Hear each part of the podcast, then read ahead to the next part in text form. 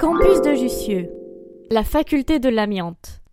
Après le baby-boom, la Sorbonne devient trop étroite pour accueillir tous ces nouveaux étudiants. Le campus de Jussieu est alors construit en 1960. Sa grande dalle et la tour Zamansky au milieu surplombent les rues environnantes.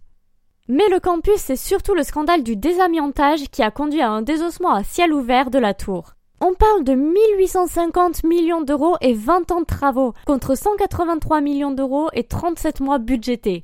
Sacrée performance. Buzzy Tip.